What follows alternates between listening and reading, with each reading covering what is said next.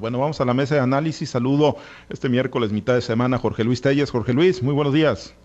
Muy buenos días, Pablo César. Muy buenos días, Altagracia González, a Francisco Chiquete y a todos los que nos acompañan esta mañana. Muchas gracias, eh, Francisco Chiquete. Te saludo con gusto. Buenos días.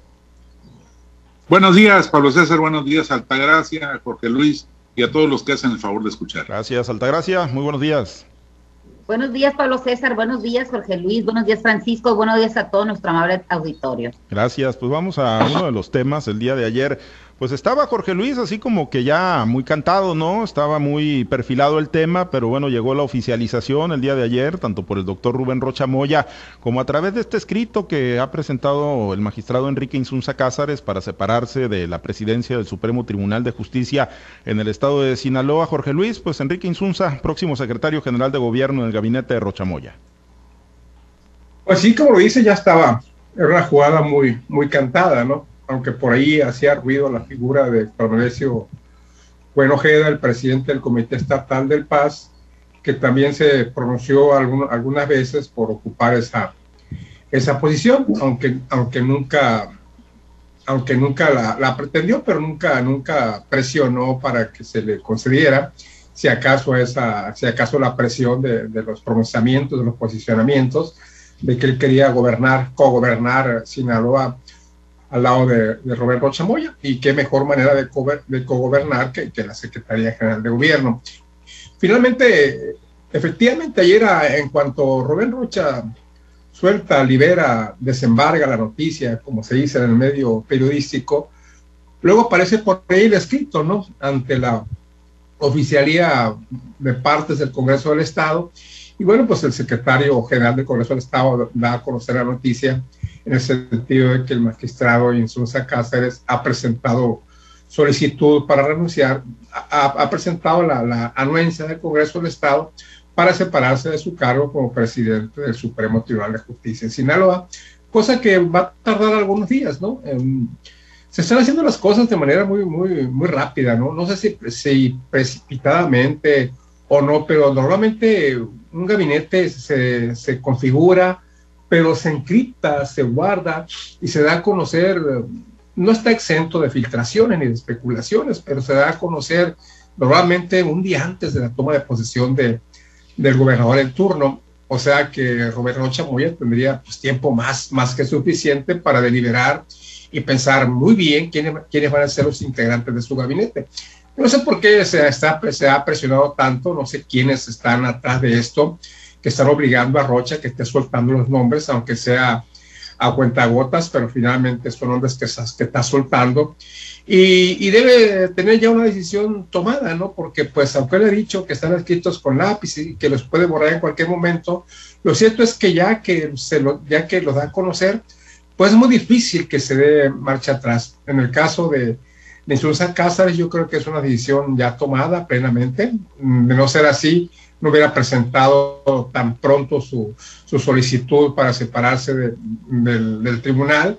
Una decisión que ha sido, que ha sido con comentarios encontrados, ¿no? Hay quienes cuestionan la honorabilidad de Enrique Insunza Cázares por detalles que se dieron a conocer hace años en la prensa, otros que dicen que es una persona de capacidad probada, de honestidad, de honestidad y de, y experiencia política, así sea en el Poder Judicial. A mi juicio, independientemente de que esto salga o no a la luz, me parece una decisión, una decisión buena del, del, del gobernador electo. ¿Por qué? Porque Insulza Cázares es un hombre de todas las confianzas de, de Rubén Rocha. Y bueno, el ser, haber sido presidente o ser presidente todavía del Poder Judicial del Estado le da un, un plus adicional como una figura política de relevancia en Sinaloa. De hecho, a nivel jerárquico, pues en teoría se supone que los tres poderes tienen la misma, la misma jerarquía, ¿no? el ejecutivo, el legislativo y el judicial, aunque en la práctica, pues ya sabemos que, ya sabemos que no es así. Yo me parece, te digo, una buena decisión. Hay quienes están cuestionando, afloran críticas contra Insulza Cázares, les sale a recordar cositas de su pasado, pero bueno, ya la decisión está tomada, yo creo que esto ya no va a cambiar y hay otras, otras decisiones ahí que pues si tú gustas los comentamos en el curso del programa. Sí, sí, efectivamente, no hay otras eh, decisiones que se están tomando y bueno, eh, sí, hay un una determinación acelerada y rápida ya, está caminando bastante rápido, incluso pues el propio gobernador ha dicho que para después del grito ya prácticamente tendría perfilado a su gabinete. Chiquete, y bueno, ¿qué tipo de política interna se avisora para el sexenio de Rochamoya, ¿no? Ahí con el magistrado Enrique Insunza Cázares, pues como cabeza, ¿no? En la Secretaría General de Gobierno. Bueno, al riesgo de incurrir en las especulaciones, como todo el tiempo pasa en estos casos, eh, pues por un lado hay que decir que el, magistrado es una persona de probada capacidad jurídica, no ha sido gratis que haya estado en el Poder Judicial de Sinaloa y que lo haya encabezado durante más años que casi cualquiera otro de los, de los magistrados, por lo menos recientes. Eh, Insunza Cáceres tiene un control absoluto, real, en el Poder Judicial del Estado, tiene conocimiento absoluto, pleno de, lo que es la cuestión jurídica. Entonces, a Rocha eso le garantiza la legalidad en los procedimientos que va a realizar. Y también la capacidad para darle la vuelta o brincarle a aquellos obstáculos legales que impidan la aplicación de alguna decisión.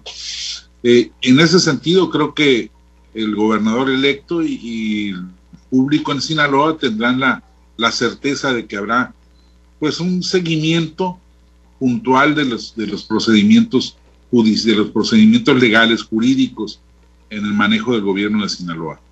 También demuestra Rocha que no le importan ni, ni se preocupa por las críticas que pudieran venirse.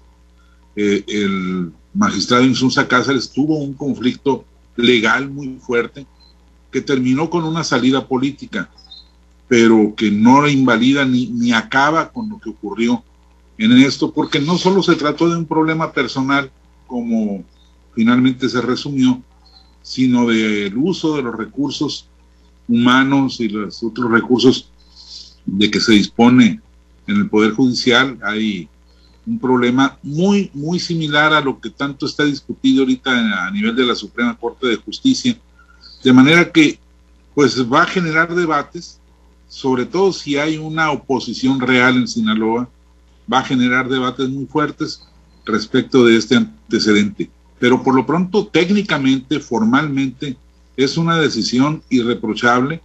Habrá que ver la otra, pero bueno, pues está dispuesto a romper con cartabones por lo que se ha visto y entonces seguramente no, no va a provocar este, o no se va a detener en la provocación de, de, críticas. Y por lo demás, pues los otros nombramientos hay un detalle importante en la posible designación o la segura designación de una mujer al frente de la CEPIC, no la había existido en Sinaloa y sobre todo pues eh, se rompen también algunas algunas versiones y algunas especulaciones que manejaban tanto a Cuen como a cercanos, muy cercanos del propio Rochamón.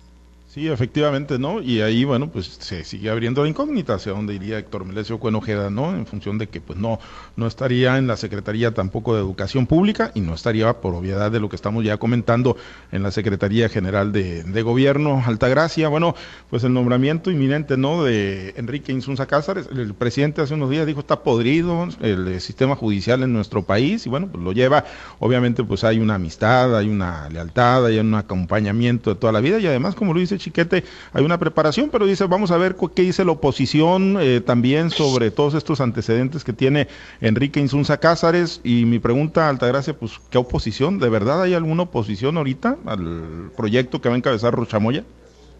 Bueno, definitivamente que Rubén Rochamoya llega con toda la fortaleza en un Congreso y, también con una fortaleza por ser electo con la mayor votación, incluso por encima del porcentaje obtenido por Andrés Manuel López Obrador en el 2018. Eso le da pues una seguridad de que está electo, de que su gobierno puede transitar por un camino de, de políticamente hablando y sobre todo porque se encuentra ante una oposición que prácticamente está desarticulada, ¿no?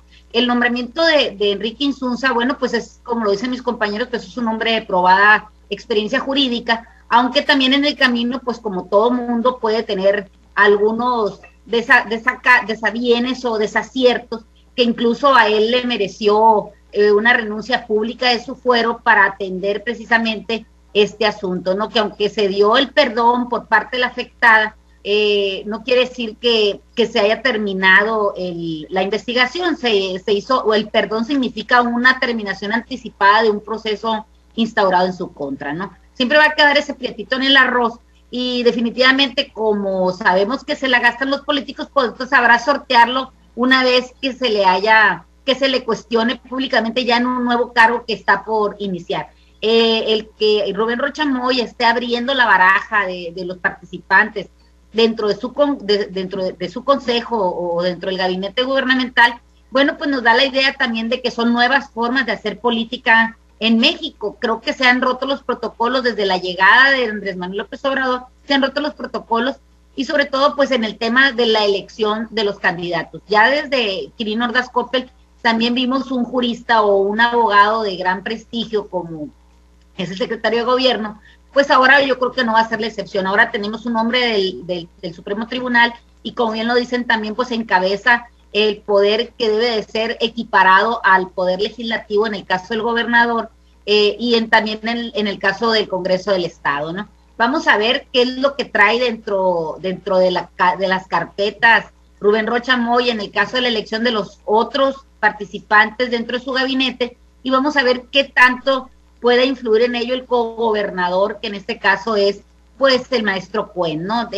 Si bien es cierto, Cuen pudiera haber eh, aspirado a tener esta, esta carpeta o esta credencial como secretario de gobierno, bueno, pues quedan otras muy importantes también donde él pudiera ejercer su, su gobierno o co-gobernar, como puede ser la Secretaría de Salud, incluso la Secretaría de Educación Pública, aunque ya con los con los comentarios que se han filtrado, las noticias que se han filtrado que pudiera ser una mujer, bueno, pues nada está exento. Recordemos que el lápiz lo trae Rubén, Rubén Rocha Moya y también pues trae el borrador, ¿no? Entonces, ante, ante estas circunstancias, pues no podemos cantar nada todavía como algo hecho, sino hasta la toma de protesta, ¿no? Incluso sabemos que después de haber tomado protesta, pues los elegidos, pues también sigue teniendo la mano eh, el, el, gobernador o, el funcionario en turno y puede quitar o poner a que, al que según su leal saber y entender le pueda ser redituable. Definitivamente que hablar de Enrique Insunza, pues hablamos de una persona que tiene los conocimientos suficientes, tiene la preparación también en el ámbito jurídico para hacer que la Secretaría de Gobierno pues transite y le haga la vida pues más fácil, más sencilla o por lo menos más legal al gobernador en turno, en este caso Rubén Rochamón. Pues ya veremos este escenario, Jorge Luis, del famoso cogobierno, pues obviamente ya no se va a dar con Cuen desde la Secretaría General o desde la Secretaría de Educación Pública y Cultura. Claro, no se ha hecho el nombramiento formal, pero ha anticipado que será una mujer. En el Congreso del Estado, pues sí, una participación importante, Jorge Luis, pero bueno, hay otros nombres que están empezando a surgir. El caso también de Ruth Díaz Gurría, quien estaría dejando la Secretaría Técnica en la Presidencia de la República para venirse como Secretaría de Desarrollo Sustentable eh, al gobierno. Y bueno, el tema de ir destapando nombres tan prematuramente, Jorge Luis, pues es colocarlos bajo el microscopio, ¿no? Se les va a colocar ahí, pues, eh, bajo la lupa para revisarles, pues, la hoja de vida de pe. Sobre los perfiles y sobre, bueno, pues sus antecedentes, eh, una vez que los esté anunciando el gobernador electo Rubén Rochamoya. Sí, eso, eso precisamente es lo que va, lo que va a ocurrir al darlos a conocer con tanta anticipación. Yo no veo por qué, no, no, no veo razón por qué, por qué la prisa. Quizás será para que, para romper la presión que puede ejercer el Congreso en un momento dado en el caso de la Secretaría General de Gobierno. Pues no se descarta, ¿no? Lo que pasa es que dos posiciones que Cuen pretendía, como la Secretaría General de Gobierno y la Secretaría de Educación Pública, bueno, pues al parecer en la Secretaría General de Gobierno no hay ninguna duda.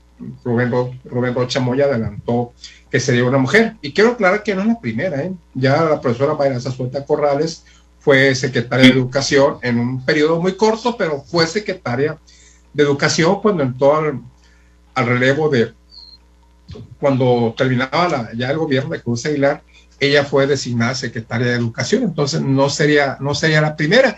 Y las especulaciones también, en un momento apuntan a Mayra, ¿eh? Mayra fue compañera de trabajo de, de, Rocha Moya eh, en el gobierno federal, ahora que estuvieron en el gobierno de Enrique, de Peña Nieto, fueron compañeros de trabajo y tienen una muy buena relación.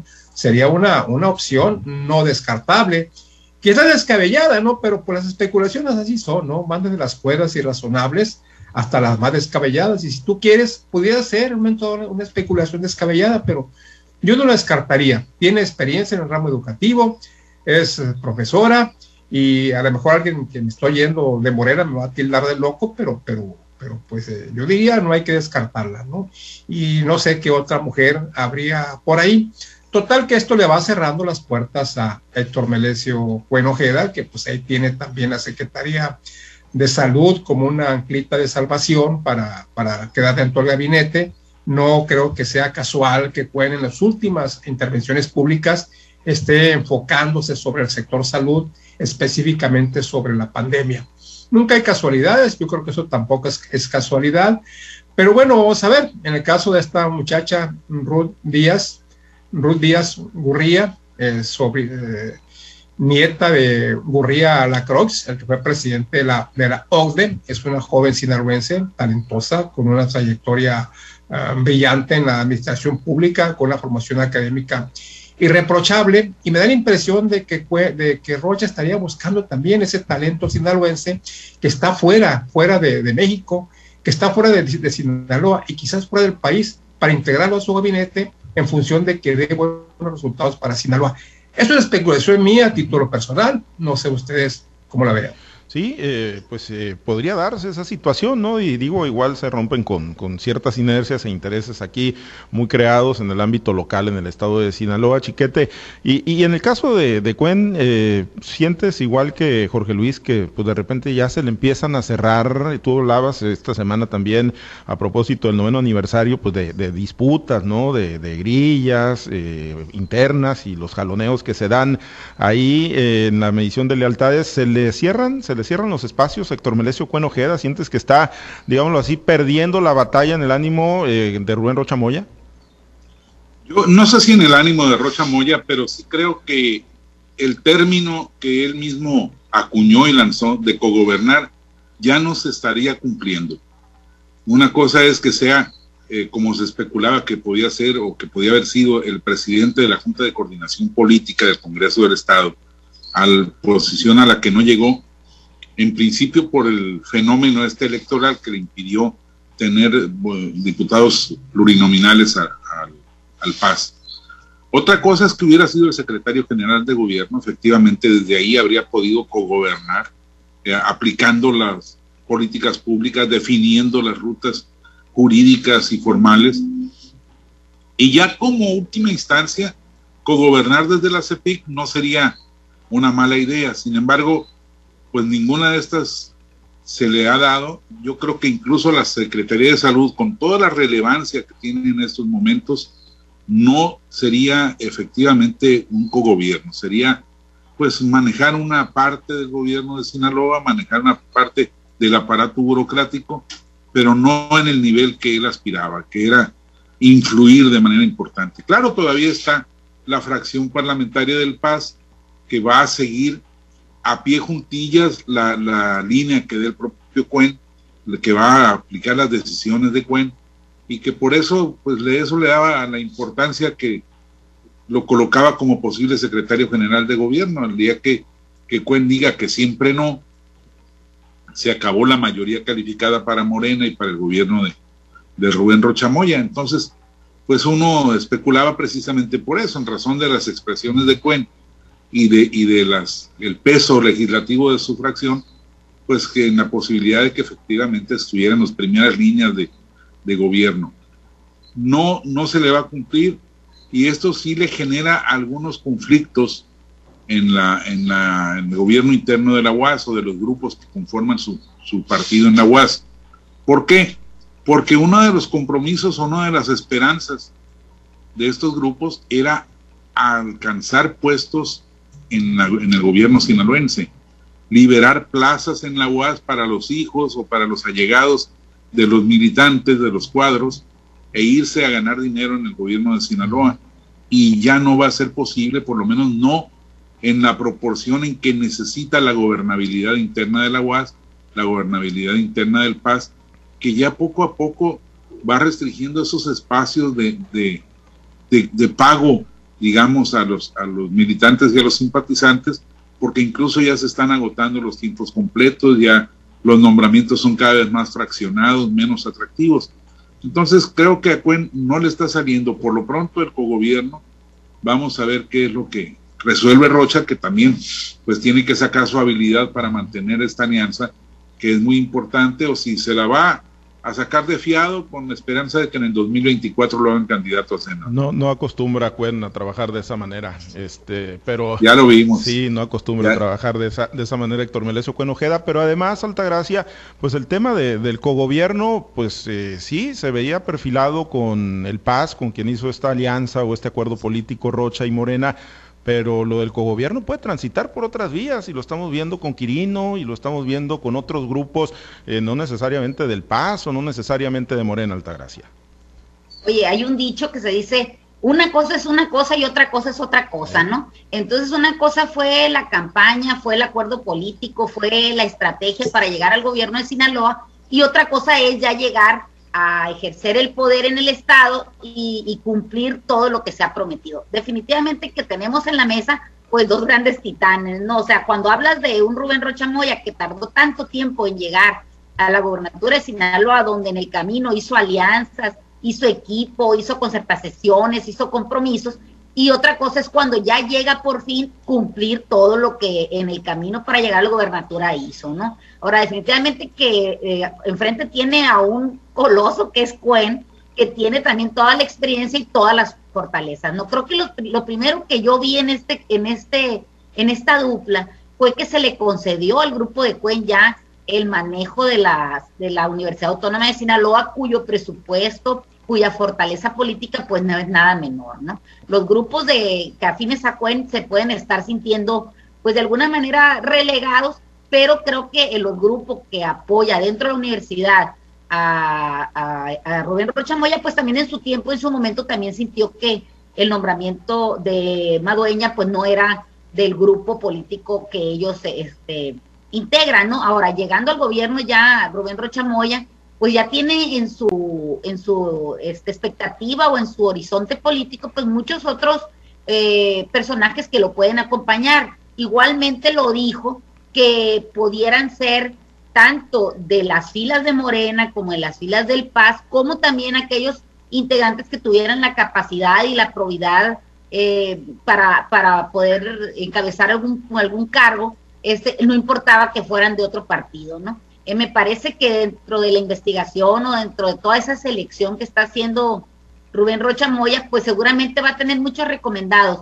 y va a escuchar también a aquellas personas que estuvieron con él. El que ahorita Cuen no aparezca todavía en ningún puesto político no quiere decir ni lo podemos eh, descartar. Nadie en política se le puede dar por muerto, todos pueden salir adelante y me parece que todavía tiene varias cartas en la mano. Definitivamente Cuen no creo que trabaje de fiado, como tú bien lo dices, Pablo César, creo que está acomodando sus cartas, creo que está acomodando bien, está jugando bien su juego y sobre todo que eh, me parece que el que está jugando mejor el juego es Rubén Rocha Moya y no va a dar, no va a dar su brazo a torcer o no va a ser presa o rehén político, aun y cuando haya hecho compromisos. No creo que tiene todavía mucho que hacer Rubén Rocha Moya, independientemente que sea una nueva forma de hacerlo. Y nada más como, como este eh, nombramiento histórico también, Eduviges Vega Padilla también fue una mujer que ocupó la Secretaría de Educación Pública por allá en 1980, la estuve checando ahorita,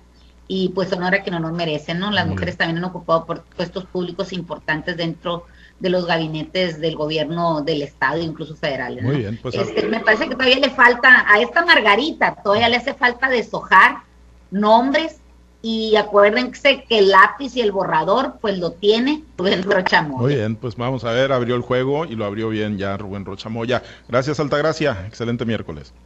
Que tengan un excelente día. Jorge Luis, muchas gracias. Gracias, me recordó esta gracia la frase célebre de Claudio Sheinbaum. Una cosa es, antes las cosas se hacían así y ahora se hacen así. Así es. Muy bien, gracias, chiquete. Buen día. Buen día, saludos a todos. Gracias a los compañeros operadores en las diferentes plazas de Grupo Chávez Radio. Muchas gracias a Alberto Armenta por su apoyo en la producción y transmisión de Altavoz TV Digital. Se quedan en la mazorca. Nosotros tenemos información importante a lo largo del día. Manténgase conectados con nosotros también a través de nuestro portal www.noticieroaltavoz.com. Soy Pablo César Espinosa. Le deseo a usted que tenga un excelente y muy productivo día.